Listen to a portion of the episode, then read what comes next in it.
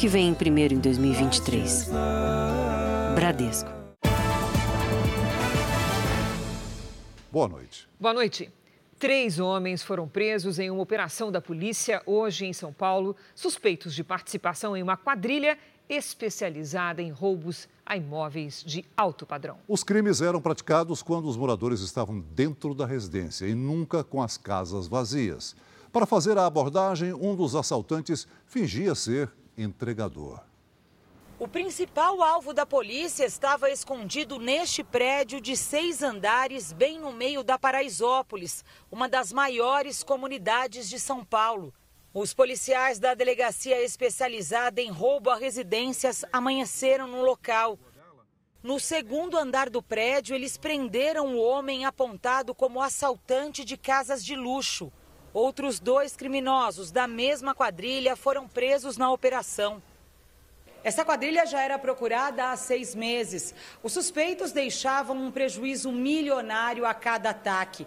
Eles só invadiam casas de altíssimo padrão todas cuidadosamente escolhidas pelo grupo. Há pesquisas que eles fazem, campo aberto e alguns outros sistemas obtidos ilicitamente, que eles têm acesso e assim eles conseguem saber quem são as pessoas, as suas atividades, faz um levantamento da área também para saber região, rota de fuga. Um dos suspeitos presos hoje é este homem. Ele chegava sempre de moto disfarçado de entregador, tocava a campainha das casas. Quando algum morador ou funcionário saía, era rendido. Aqui a quadrilha foi flagrada quando fugia de um dos roubos. Quatro criminosos com malas e mochilas deixaram a casa. O quinto assaltante fugiu pedalando. Levou a bicicleta da vítima avaliada em 50 mil reais. Aqui o bando chega, toca a campainha, mas desiste porque não tem ninguém em casa. Assim que o proprietário chega no carro branco, a quadrilha volta para o roubo.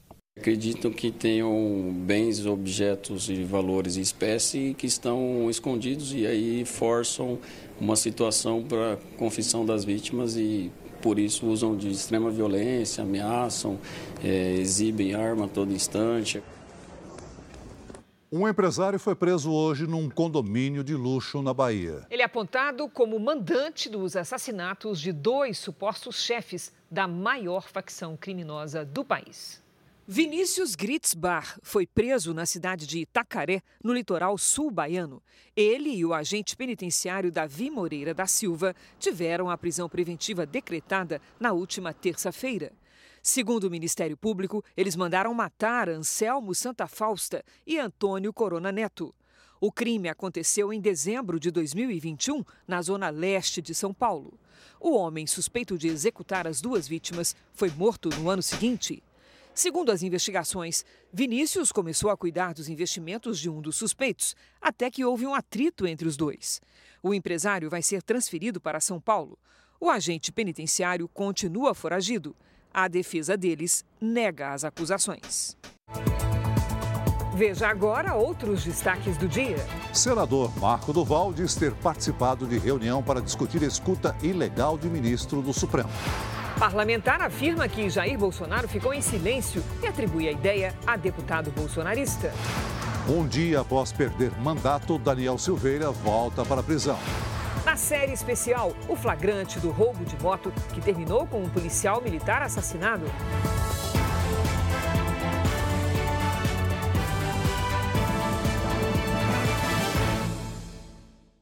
Oferecimento: cartões Bradesco, muito mais benefícios.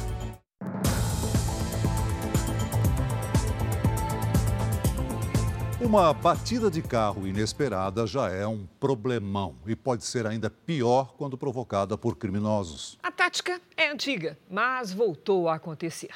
Quadrilhas usam esse recurso para chegar perto das vítimas e sequestrá-las. O objetivo é roubar dinheiro através de transferências bancárias. Imagens de câmeras de segurança mostram um momento em que uma modelo foi feita refém depois de um acidente de carro. Seis suspeitos de participar do sequestro foram presos poucas horas depois. Policiais desta delegacia, em Itacoaquecetuba, na região metropolitana de São Paulo, investigam se a quadrilha fez outras vítimas. É uma batida que obriga de fato a pessoa a parar o veículo na, na rodovia. No nosso caso aqui de Itacoaxetuba, é a rodovia o principal alvo. O golpe, conhecido como batidinha, se tornou uma isca usada por criminosos para atrair vítimas com o objetivo de fazer transferências bancárias. No estado de São Paulo, esse tipo de crime, que é a extorsão mediante sequestro, mais do que dobrou no ano passado. Este homem, que prefere não ser identificado, foi vítima quando voltava de uma entrega com um colega de trabalho. Os caras já entrou com o carro na frente, já desceu armado, falou que já era um assalto. Aí já pegou a gente, já colocou no carro deles. Ele ficou quase 12 horas como refém e perdeu R$ 9.500 em transferências via Pix. A quadrilha acabou presa duas semanas depois. Para a vítima, resta o medo de passar por isso novamente. Todo mundo que passava do meu lado, assim, moto, carro, alguém que eu achava que estava me seguindo, eu já ficava meio. Fiquei inseguro. Se o veículo estiver andando, não para. Vai até um posto policial. Aí você estará né, seguro. Imagens do circuito de segurança mostram o assaltante que matou o dono de uma loja de celular em Santos, no litoral paulista. O irmão da vítima também foi baleado. No mesmo prédio comercial funciona o Ministério Público do Trabalho. A funcionária da portaria prestou depoimento na delegacia. Ela confirmou que liberou a entrada ao lado da catraca com autorização do comerciante. Entram em contato com o proprietário, o proprietário autoriza que esse cliente suba sem ser identificado. Assim que o criminoso chegou à loja de celular, disparou contra o dono e o irmão dele. Tiago Varvelo Nasser, de 23 anos, morreu na hora. O irmão, de 22, está internado. Eu fui contar para o Gustavo, ele achava que o irmão estava na UTI. E aí, aí tiveram que sedar ele, porque ele tentou salvar a vida do irmão. O homem usava boné e máscara e não foi identificado na recepção porque deu um número errado de CPF. No mesmo prédio funciona o Ministério Público do Trabalho e o sistema de acesso a visitantes é interligado com o banco de dados da Receita Federal. Segundo a polícia, desde o dia anterior ao crime, Tiago negociava com o suspeito a venda de um celular avaliado em 8 mil reais. Ele e o irmão tinham a loja de celulares havia dois anos e meio e só atendiam com hora marcada. O assaltante saiu do prédio por baixo da catraca e conseguiu fugir, levando pelo menos um celular. O que era uma solução emergencial em razão do isolamento exigido pela pandemia da Covid-19 virou rotina em várias universidades do Brasil. Os alunos, viu, Celso, reclamam que as instituições adotaram as aulas online mesmo com o fim das restrições. Para eles, este tipo de aula à distância prejudica a qualidade do ensino. Quando finalmente conseguiu entrar para o curso de Direito, mesmo trabalhando um período numa vida corrida, João optou pelo curso presencial. Por conta da pandemia, as aulas tradicionais em sala duraram pouco. Duas semanas só, logo depois já veio a pandemia. O problema é que, mesmo depois da flexibilização, as aulas na universidade em que João estuda continuam 100% remotas. Eu optei pela presencial que você tem como tirar dúvida né, com os professores, é, o debate né, de assuntos presencial é outro tipo, é outro nível. Para a estudante de biomedicina Natália, a situação é parecida. Foram apenas dois meses de aulas presenciais e os últimos três anos de forma remota. Biomedicina é muito prática, né? A gente precisa entrar no laboratório, é, analisar, ver como que é e eu, infelizmente eu não tive isso.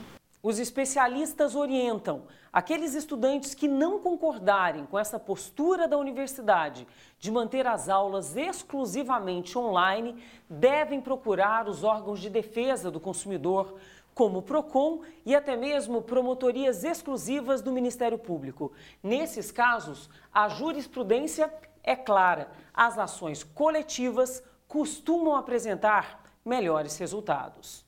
Segundo o advogado e professor de Direito do Consumidor, nesse momento, sem o rigor das antigas normas sanitárias, vale o contrato. É uma prática comercial abusiva a universidade modificar unilateralmente o contrato do consumidor. Pode ser aplicada uma multa pelo PROCON. No caso da Natália, os alunos criaram um grupo, se mobilizaram e tentam negociar com a universidade. Até agora, sem muito sucesso. Eu vou tentar procurar os meus direitos, pelo menos para ter esse semestre das minhas mensalidades de volta. João, que é representante de sala, também tem se empenhado para reverter essa situação. Me sinto muito prejudicado e lesado né, por falta de aprendizado em sala de aula. O Ministério da Educação, através da Secretaria de Modalidades Especializadas, informou que a legislação permite que até 40% das aulas sejam online.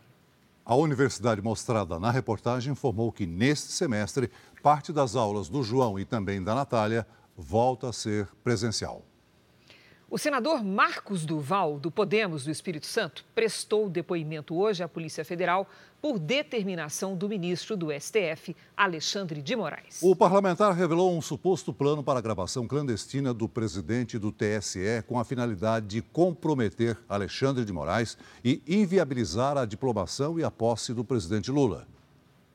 Durante a madrugada desta quinta-feira, o senador Marcos Duval fez uma transmissão nas redes sociais em que relatou uma suposta coação do ex-presidente Jair Bolsonaro e do ex-deputado federal Daniel Silveira. Eu vou soltar uma bomba aqui para vocês. A tentativa do Bolsonaro de me, me, me, me coagir para que eu pudesse dar um golpe de Estado junto com ele. Só para vocês terem ideia.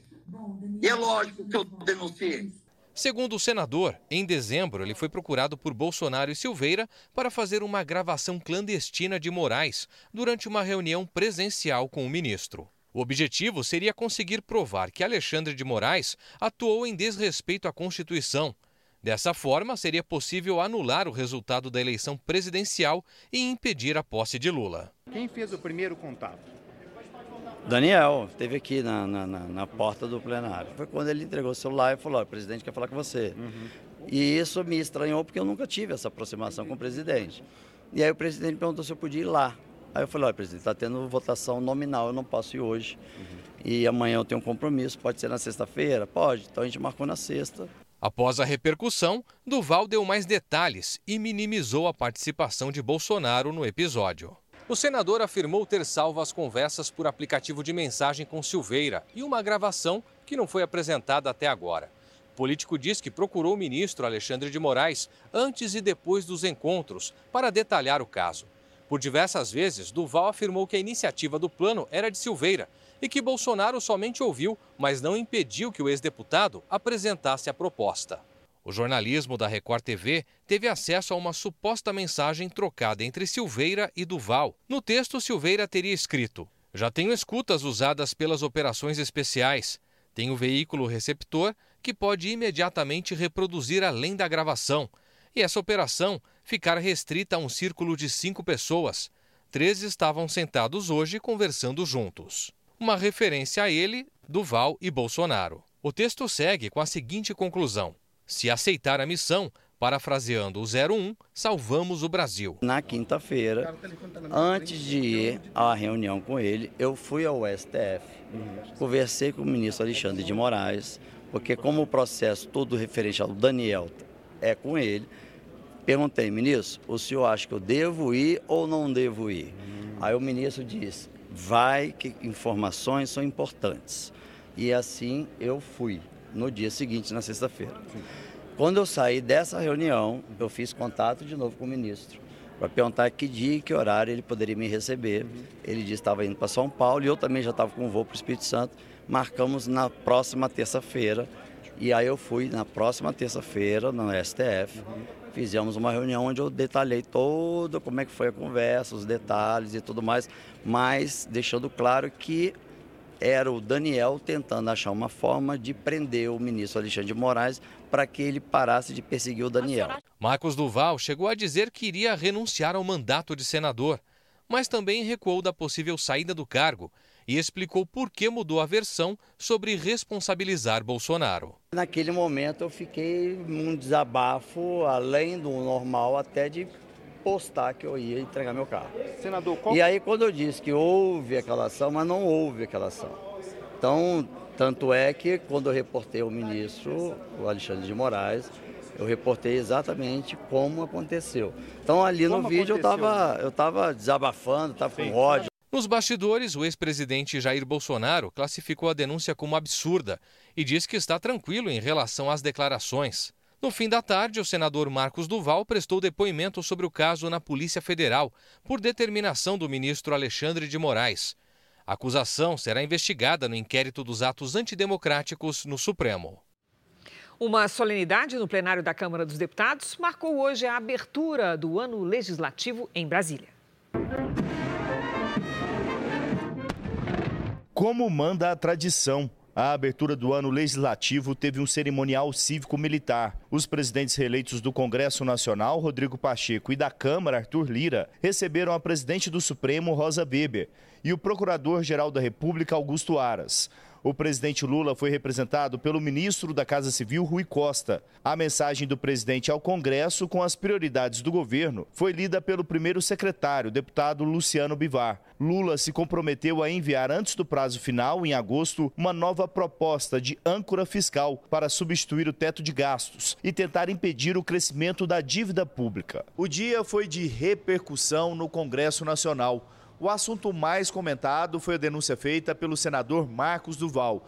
Ele afirmou que o ex-deputado Daniel Silveira pediu que ele gravasse o ministro do Supremo Tribunal Federal e presidente do Tribunal Superior Eleitoral, Alexandre de Moraes, com o objetivo de invalidar o resultado das últimas eleições. É uma declaração gravíssima. É claro que a Polícia Federal já recebeu hoje pela manhã esses elementos. Nós temos muita clareza, muita nitidez de que havia, infelizmente, um grupo, inclusive dentro da política, dedicado a rasgar a Constituição e tentar é, dar um golpe de Estado no Brasil. Durante sessão do Senado, Flávio Bolsonaro defendeu o ex-presidente. A situação que foi narrada não configura nenhuma espécie de crime, mas que todos os esclarecimentos sejam feitos para que não fiquem narrativas em cima de narrativas no intuito de superar os fatos.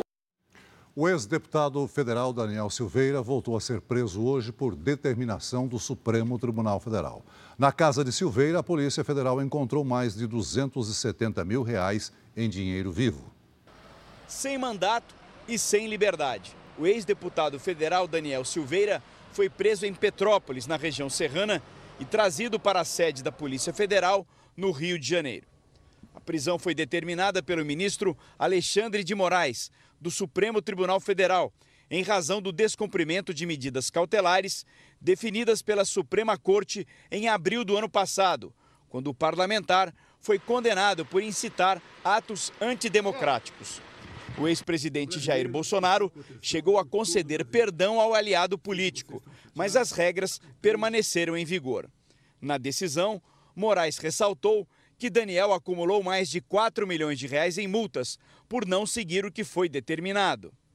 Disse ainda que o ex-parlamentar danificou o equipamento de monitoração eletrônica e que voltou a fazer ataques contra o Supremo Tribunal Federal e também colocou em dúvida o sistema de votação. O ministro Alexandre de Moraes ainda determinou a suspensão imediata do porte de arma de fogo e dos certificados emitidos pelo Exército em nome do ex-deputado também deverão ser cancelados os passaportes de Daniel Silveira. Na casa dele foram encontrados mais de 270 mil reais em dinheiro. Todo o dinheiro que foi encontrado na casa dele vieram do subsídio dele enquanto deputado federal. Tem muita coisa para ser falada no processo. Na minha forma de ver, existem muitas irregularidades, muitas inconstitucionalidades e muitas ilegalidades. Durante a tarde, a esposa do ex-deputado esteve na Polícia Federal para visitar o marido. Daniel Silveira tentou uma vaga ao Senado pelo Rio de Janeiro, mas não se elegeu. Perdeu o foro privilegiado e ficará à disposição do sistema prisional, que indicará o local para onde será transferido. Ele foi levado para o presídio de Benfica e aguarda a audiência de custódia, que será realizada nesta sexta-feira. O governo federal disse hoje que vai utilizar a economia dos recursos que sobrarem da revisão do programa Bolsa Família para aumentar o valor do salário mínimo. A repórter Renata Varandas explica. A ordem no Palácio do Planalto é tocar os temas econômicos. O presidente Lula se reuniu com o ministro da Fazenda, Fernando Haddad, e com o ministro do Trabalho, Luiz Marinho. A ideia é aumentar o salário mínimo para R$ 1.320. Com as contas apertadas, o Ministério da Fazenda cogita um valor mais baixo, ou seja, chegar no máximo a R$ 1.315. Para isso, a ideia é revisar os cadastros do Bolsa Família e direcionar o que for economizado para o pagamento do salário mínimo. Lula quer fazer esse anúncio em 1 de maio, Dia do Trabalhador. O fim da desoneração dos combustíveis também é um assunto que vem sendo discutido. Tanto Lula quanto a equipe econômica concordam que é preciso voltar a cobrar impostos da gasolina, álcool e querosene de aviação a partir de março. Mas isso terá um impacto direto no preço das bombas. Hoje, o líder do governo na Câmara, José Guimarães, esteve com Lula e disse que o Congresso está disposto a aprovar uma reforma tributária este ano. O ministro da Fazenda pretende enviar uma proposta ao Congresso em duas etapas para facilitar a aprovação. A primeira parte seria focada nos impostos sobre o consumo e a segunda sobre a renda. Vamos começar a dialogar a partir de segunda-feira sobre o conteúdo dela, o que nós podemos fazer antecipadamente para termos uma reforma tributária robusta que der conta dos problemas, pelo menos até o final do ano, acho que dá para aprovar. O deputado americano Jorge Santos, filho de brasileiros, é alvo de mais uma investigação nos Estados Unidos. O caso envolvendo a arrecadação de dinheiro para uma cirurgia de um cachorro agora está sendo apurado pelos agentes americanos. Jorge Santos teria criado uma campanha para arrecadar fundos para a cirurgia do cachorro de um veterano da Marinha em 2016 e teria arrecadado o equivalente a 15 mil reais. Mas, em vez de destinar o valor para o tratamento do animal, Santos teria embolsado o montante. Ele também teria se apresentado como Anthony DeVolver e não com o nome verdadeiro. Agentes do FBI passaram a investigar essas denúncias e já ouviram o testemunho do tutor do animal. O oficial da Marinha entregou para as autoridades as mensagens de celular trocadas com Santos na época. O deputado republicano, que mentiu sobre o currículo e questões pessoais, enfrenta pressão para renunciar, inclusive de congressistas do mesmo partido.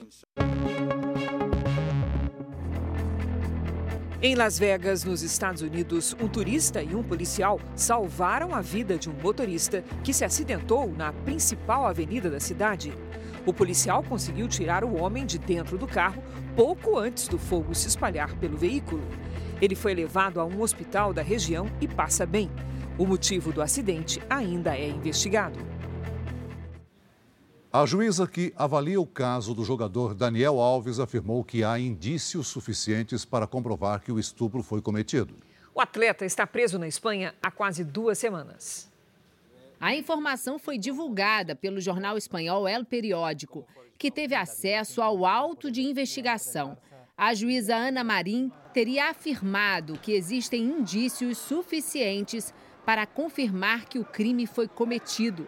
É a magistrada que avalia se o caso deve ir a julgamento. Uma notícia que vai contra o otimismo dos advogados de Daniel Alves, que entraram com o recurso essa semana para que o jogador responda o processo em liberdade.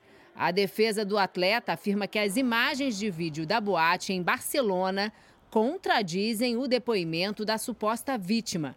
A jovem de 23 anos diz ter sido estuprada depois que o jogador a seguiu até o banheiro do local. Fora de campo, o atleta também sofre com as consequências da prisão. Três patrocinadores suspenderam o contrato com o Daniel Alves. E o Pumas, do México, equipe com quem o lateral tem contrato, exigiu uma multa milionária do jogador por causa de danos à imagem do clube.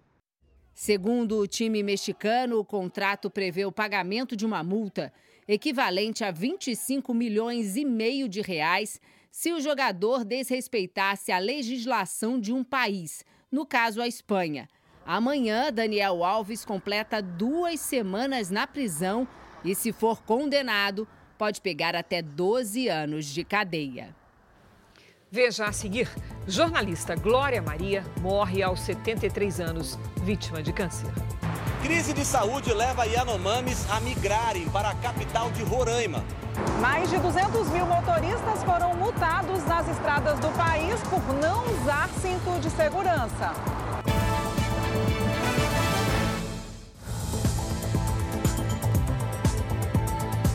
Verão, o calor e a umidade são os responsáveis pelos temporais. Nessa época, também aumenta a preocupação com os raios. Então, vamos conversar com a Lidiane Sayuri e saber que cuidados a população pode tomar para se proteger. Oi, Lid, boa noite. Quais são as dicas que você dá? Vamos lá, Cris. Boa noite para você. Celso, muito boa noite. Olá a todos que nos acompanham. Olha só, procure um abrigo ou fique dentro do carro com os vidros fechados.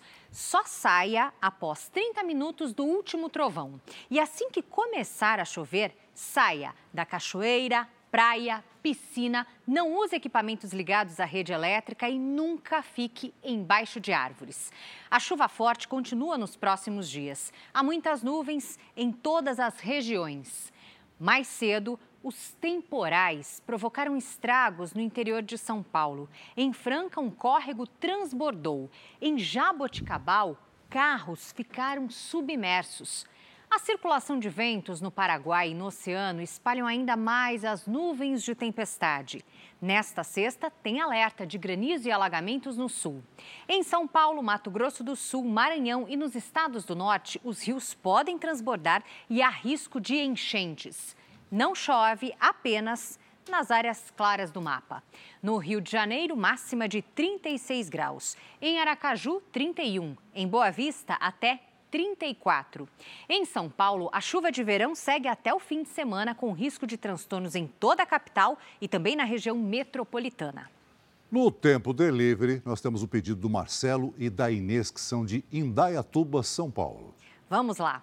Seguinte casal, melhor esperar um pouquinho, viu, para fazer novas fotos aí da esposa. Previsão de muitas nuvens, poucas aberturas de sol e chuva a qualquer hora até domingo. Máximas de 28 e de 25 graus. Nós temos um outro Marcelo, agora da cidade de Esteio, lá no Rio Grande do Sul. Vamos para lá. Marcelo, nesta sexta faz 29 graus e tem risco de granizo. No sábado a chuva é fraca e aí no domingo, aí sim o tempo fica firme. Peça Tempo Delivery pelas redes sociais com a hashtag você no JR. Cris, Celso. Obrigada, Lidy. Até amanhã, Lidy. Para fugir da fome, muitos indígenas deixam o território Yanomami, em Roraima, e seguem para Boa Vista. Muitos não conseguem assistência e passam a morar nas ruas, onde ficam desprotegidos e vulneráveis.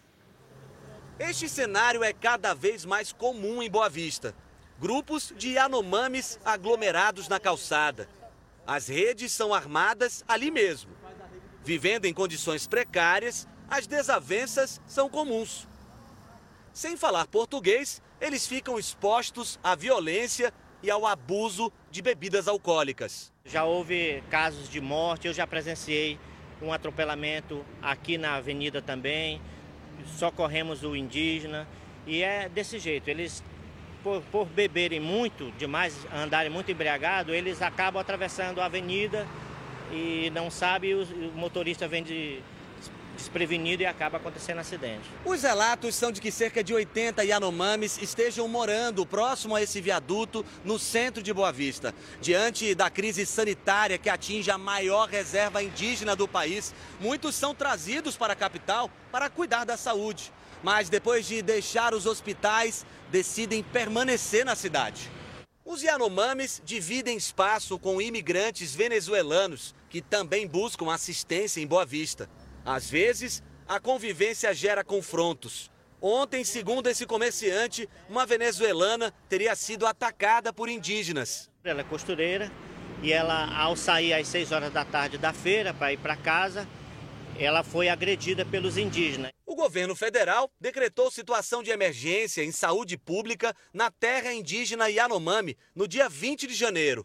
Hoje, o Ibama criou uma sala junto à Superintendência de Boa Vista para coordenar, planejar e acompanhar as ações de combate ao garimpo ilegal na reserva. A medida tem validade de 180 dias e pode ser prorrogada. Nós questionamos a FUNAI sobre a situação dos indígenas em Boa Vista, mas não tivemos resposta. Morreu hoje, no Rio de Janeiro, a jornalista Glória Maria. Ela havia sido diagnosticada com câncer há cerca de quatro anos. O corpo da jornalista deixou o hospital no início da tarde. Ao longo do dia, fãs fizeram homenagens em frente à unidade. Além de ser uma profissional incrível como pessoa, todo mundo, sim, uma referência né, e tanto. Glória Maria estava internada para tratar um câncer no cérebro já em estado avançado. Ela lutava contra a doença havia quatro anos e chegou a apresentar melhoras com o tratamento. Mas nos últimos dias, as terapias teriam parado de fazer efeito. O primeiro câncer no pulmão foi diagnosticado em 2019. Na mesma época, os médicos descobriram as primeiras metástases no cérebro, quando as células doentes se desprendem do tumor principal, entram na corrente sanguínea e se instalam em outras partes do corpo, comprometendo outros órgãos. Na primeira fase do tratamento, Glória Maria passou por cirurgia, radioterapia e imunoterapia, um método considerado inovador e muito eficaz. Ele desinibe o sistema imune e faz com que o sistema imune passe a reconhecer a célula tumoral, a célula do câncer, como inimigo e ataque essa célula do câncer. A questão é que ela não funciona para todos os tipos de câncer. Acho que foi um sucesso de tratamento porque ele durou bastante tempo e funcionou por bastante tempo. No Rio de Janeiro, estado onde a jornalista nasceu, foi decretado luto oficial de três dias. O presidente Lula divulgou uma nota em que disse que Glória Maria deixou uma marca na memória dos brasileiros. Quantas descobertas e reinvenção. Glória Maria tinha 73 anos, 50 deles dedicados ao jornalismo. Amigos e colegas de profissão prestaram homenagens. Ela sempre foi uma profissional excelente, colega maravilhosa ela viveu gloriosamente. Lamento muito. As grandes reportagens que ela se tornou uh, uh, notável, né, foi por uh, ir além, né, participar, que a gente chama de jornalismo participativo. Essa é uma característica de Glória Maria. Quando eu vi a Glória pela primeira vez, eu era criança ainda, então assistindo na televisão, eu vi a Glória se lançando lá, se jogando para voar de asa delta. E aquilo me impactou tanto que eu me lembro, me lembro, me lembro de estar na sala assistindo e de repente ver a asa. Eu falei, meu Deus, que mulher corajosa. A jornalista deixa as filhas Maria e Laura, de 15 e 14 anos. As duas meninas que adotou depois de conhecer um orfanato em Salvador, em uma das tantas viagens da carreira. Uma ponte interditada é motivo de dor de cabeça para mães, pais e alunos de uma escola da região metropolitana de Belo Horizonte. Com a estrutura comprometida, o ônibus escolar não passa e não consegue buscar os estudantes em casa como deveria. A solução para não perder as aulas é fazer uma longa caminhada por uma estrada de terra. Este é o único caminho que leva à escola e à creche de Ribeirão das Neves, em Minas Gerais. Como que a gente, morador, fica nessa situação? Só temos essa passagem. As crianças da comunidade precisam atravessar a pé esta ponte que corre risco de desabar. Há fissuras na estrutura e falta proteção nas laterais. Os três filhos da dona Mariluce são obrigados a andar por 30 minutos. Que o outro acesso ao outro bairro, criança nenhuma aguentaria passar não. É muito longe. Pais e mães se preocupam com o trajeto dos filhos até a escola.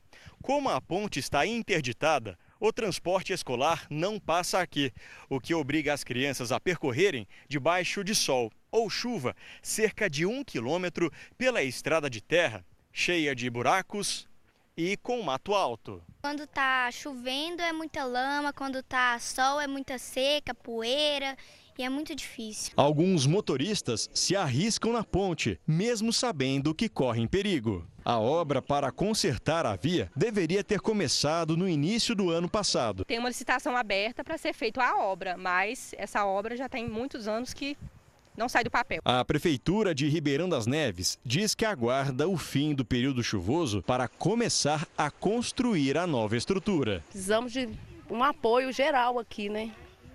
Um, um carinho especial por aqui.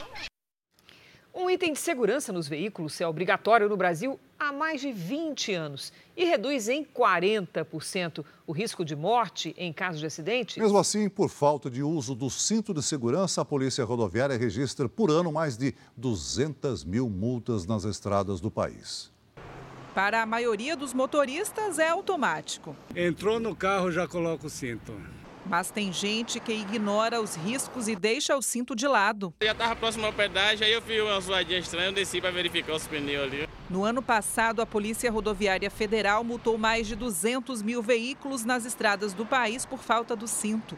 A infração é considerada grave, gera cinco pontos na carteira de habilitação e multa de R$ 195,23. O uso do cinto reduz em 40% o risco de morte em caso de acidentes. E para quem vai no banco de trás, o perigo é o mesmo.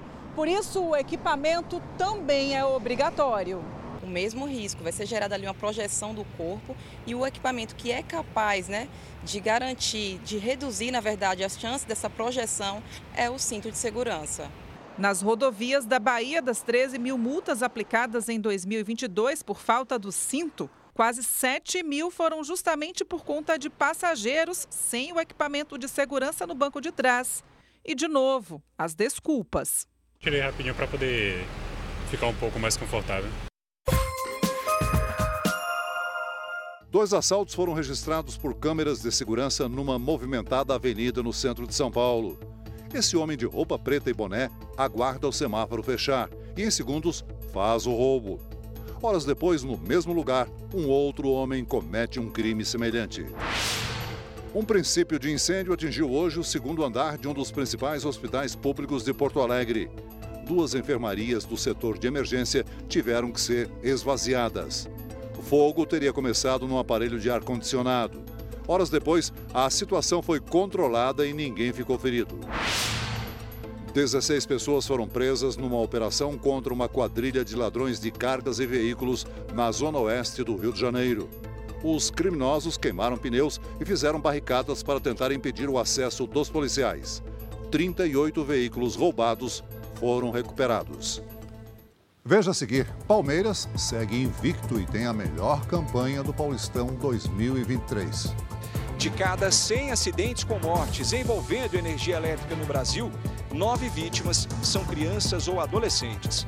Hoje, na série especial, as histórias de quem perdeu a vida em roubos de moto.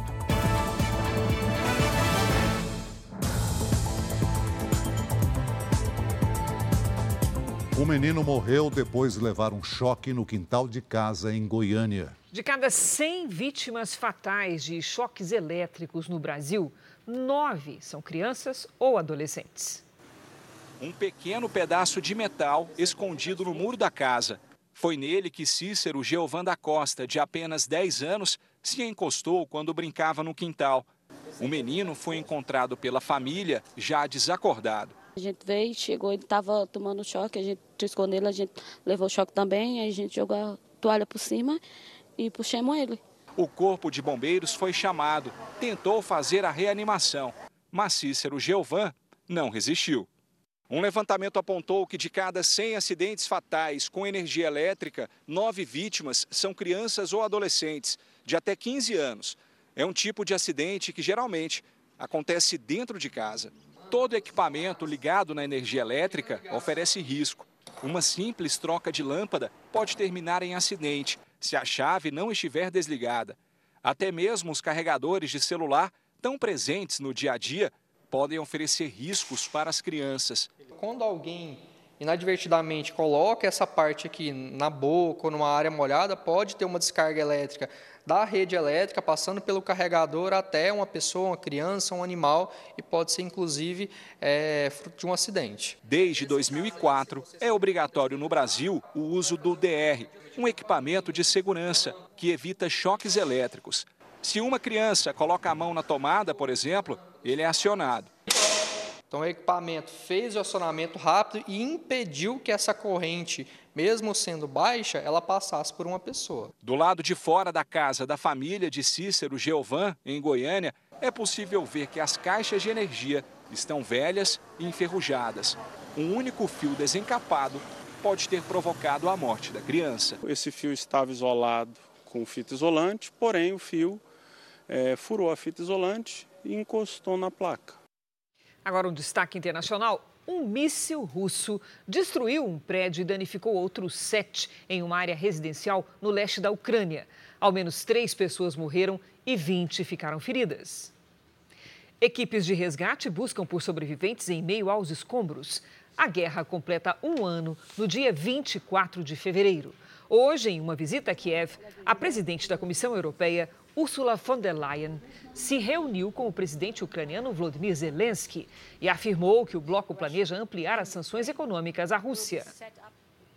Prestaram depoimentos hoje a Polícia Federal Anderson Torres, ex-ministro da Justiça, e Valdemar Costa Neto, presidente nacional do PL. Eles falaram sobre o suposto plano para anular as eleições. Valdemar Costa Neto prestou depoimento primeiro. O presidente nacional do PL, partido do ex-presidente Jair Bolsonaro, minimizou a declaração de que havia esboços de documentos para anular as eleições na casa de todo mundo. Segundo ele, a frase foi uma metáfora. Já o ex-ministro da Justiça, Anderson Torres, foi ouvido no batalhão da Polícia Militar, onde está preso desde o dia 14 de janeiro, por supostamente ter facilitado as ações de extremistas nas sedes dos poderes em Brasília. Ele era o secretário de Segurança Pública do Distrito Federal naquele momento. O ex-governador do Rio de Janeiro, Sérgio Cabral, teve um dos mandados de prisão domiciliar revogado pela Justiça. No entanto, ele ainda não pode ser libertado por causa de outra decisão do mesmo tribunal ligada a outro processo. A expectativa do ex-governador era de que pudesse responder em liberdade, mas outra decisão condenatória o impede e, portanto, ele segue em prisão domiciliar. Cabral cumpre pena em um apartamento em Copacabana desde novembro do ano passado. Ele foi preso em novembro de 2016, acusado de comandar uma organização criminosa que fraudava licitações e cobrava propina de empreiteiras. No Paraná, a BR-376 foi bloqueada agora à noite na região de Guaratuba. O trecho é o mesmo onde houve um deslizamento de terra no fim do ano passado, com duas mortes. Chove forte na região, por isso, a Polícia Rodoviária Federal e a concessionária que administra a rodovia decidiram fazer um bloqueio preventivo. Nesse momento, todos os veículos são orientados a retornar e há um grande congestionamento. O bloqueio deve permanecer pelo menos até às 6 horas da manhã da sexta-feira. Uma câmera gravou o momento em que um carro em alta velocidade atinge uma loja de produtos infantis em Goiânia. O impacto foi tão forte que, além de quebrar uma pilastra e as vitrines, o veículo ficou preso na porta de metal. O motorista teria passado mal quando dirigia. Ninguém se machucou. Paulistão 2023, a Milena Ciribelli já está aqui conosco com as novidades do campeonato, porque nós temos um novo líder na classificação geral. Olá, Milena, boa noite. É isso mesmo, né? A gente já adivinhou ontem, né? isso mesmo. Sim, é isso mesmo. Bom, o jogo começou meio morno, sabe, Cris? 0 a 0 mas aí o Palmeiras reagiu e marcou dois gols no segundo tempo. Boa noite para você, Celso. Boa noite a todos. Pois é, sendo assim, o único time invicto do campeonato é o Palmeiras, que ganhou do Mirassol e agora tem a melhor campanha do Paulistão. O atual campeão paulista segue imbatível. Mesmo poupando alguns titulares, o Palmeiras não teve dificuldade para vencer o Mirassol por 2 a 0 fora de casa. Na arquibancada, a atração do jogo foi a cantora Isa, que torceu pelo namorado, o meia do Mirassol, Yuri. Mas dentro das quatro linhas, quem roubou a cena foi o garoto Giovani, eleito craque do jogo. O atacante de 19 anos, revelado nas categorias de base do clube, entrou no segundo tempo e deu as duas assistências. E ontem foi, foi uma noite perfeita, assim, posso falar que foi perfeita, consegui entrar e poder ajudar, ajudar a equipe daquela forma que foi. O Palmeiras lidera o grupo D com 11 pontos, tem três vitórias no Paulistão, Curiosamente, as três foram no interior do estado. Em casa, o time ainda não venceu e nem marcou gols. Sábado tem clássico contra o Santos. O jogo será no Morumbi, porque o Palmeiras alugou o próprio estádio para a realização de shows. Será que na casa do São Paulo vai sair a primeira vitória como mandante no Paulistão? Vai ser uma partida totalmente complicado assim, mas vamos fazer o nosso melhor para conseguir mais esses três pontos aí. O adversário luta para sair da crise. O Santos é o lanterna do Grupo A, com apenas uma vitória no campeonato. Para piorar, o principal jogador do time, o venezuelano Soteudo, vai passar por uma cirurgia no ombro. Hoje, torcedores invadiram o centro de treinamento do clube para protestar.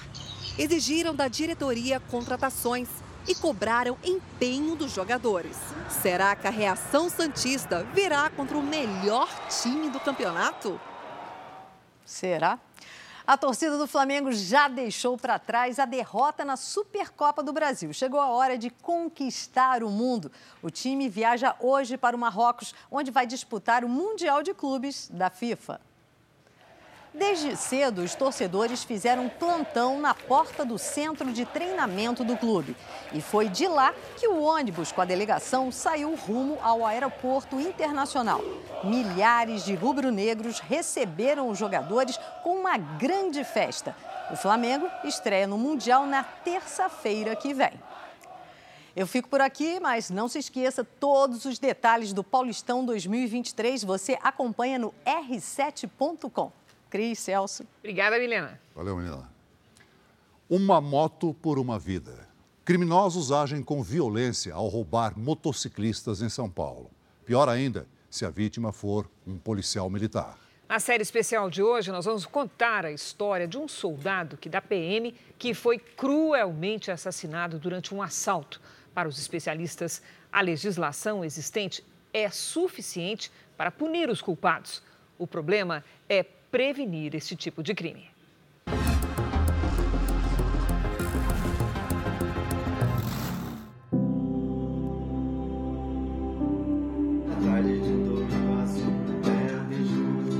O violão, as viagens e a família eram os grandes amores deste sorridente soldado da Polícia Militar.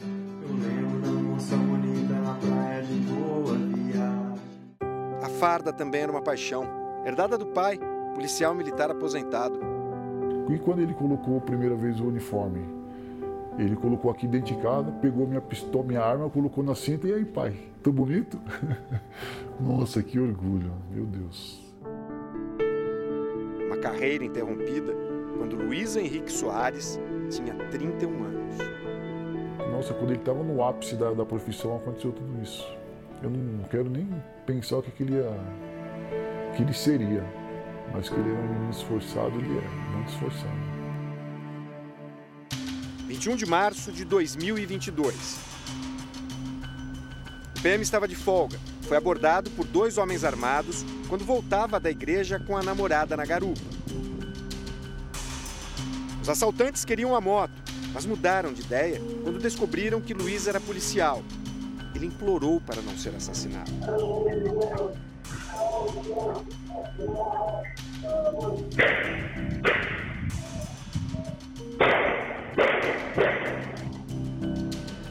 Quando eu cheguei no hospital e falei, cadê meu filho? Ela só balançou a cabeça assim. Eu não vi mais nada.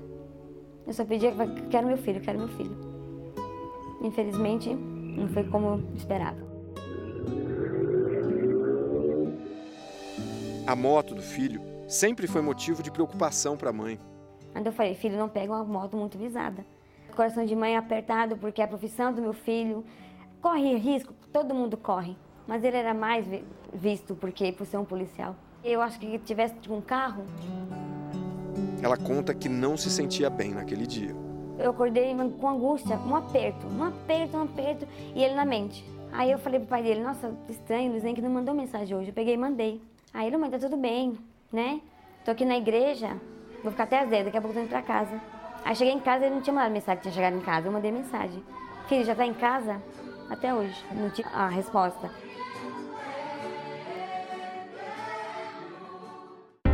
Ninguém da família se recuperou totalmente. Eu sempre enxerguei ele como meu protetor, assim, de vida. Ele sempre cuidou muito bem de mim.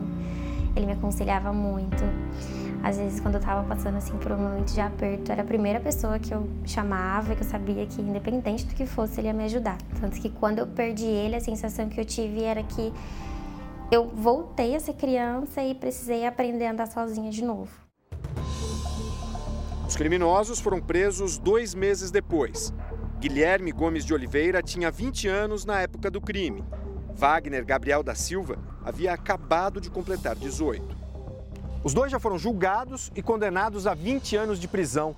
Segundo a polícia, eles faziam parte de uma quadrilha de ladrões de moto formada por cerca de 20 pessoas. Para esse grupo, a violência é motivo de orgulho. Em troca de mensagens com um amigo, um dos assassinos ironiza o policial que matou. Foi triste para ele, escreveu o criminoso. E o amigo respondeu: Você é bom, filhote. Risos. Os policiais, quando são vítimas de assalto, comumente é, desdobramento da ocorrência é um latrocínio. O fato do, do policial estar tá armado e medo da represária, de, de ser identificado, ele, eles acabam executando ou atirando nos, nos policiais. Para quem não é policial, qualquer reação, mesmo que seja de susto, também é perigosa. Os ladrões de moto agem com extrema violência. Não, não sou não. não sou não. A gente teve alterações recentes na legislação, é, aumentando, acrescendo a pena das pessoas que participam desses assaltos. Penso que nosso problema talvez não esteja na legislação, mas sim numa eficiência para identificar as pessoas que participam desses crimes, desses assaltos. Talvez a, auxilie a diminuição seja efetivamente maior, maior eficácia de um policionamento nas ruas. Ostensivo. Mais ostensivo. No último dia 17, um motociclista de 71 anos foi assassinado durante um assalto. O crime aconteceu no horário de pico, às 5 e meia da tarde aqui nesta área de alto padrão da 9 de julho, uma das avenidas mais importantes de São Paulo.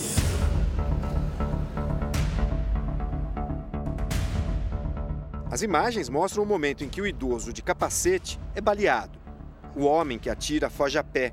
Os outros dois criminosos ainda derrubam a moto da vítima antes de escaparem com o veículo.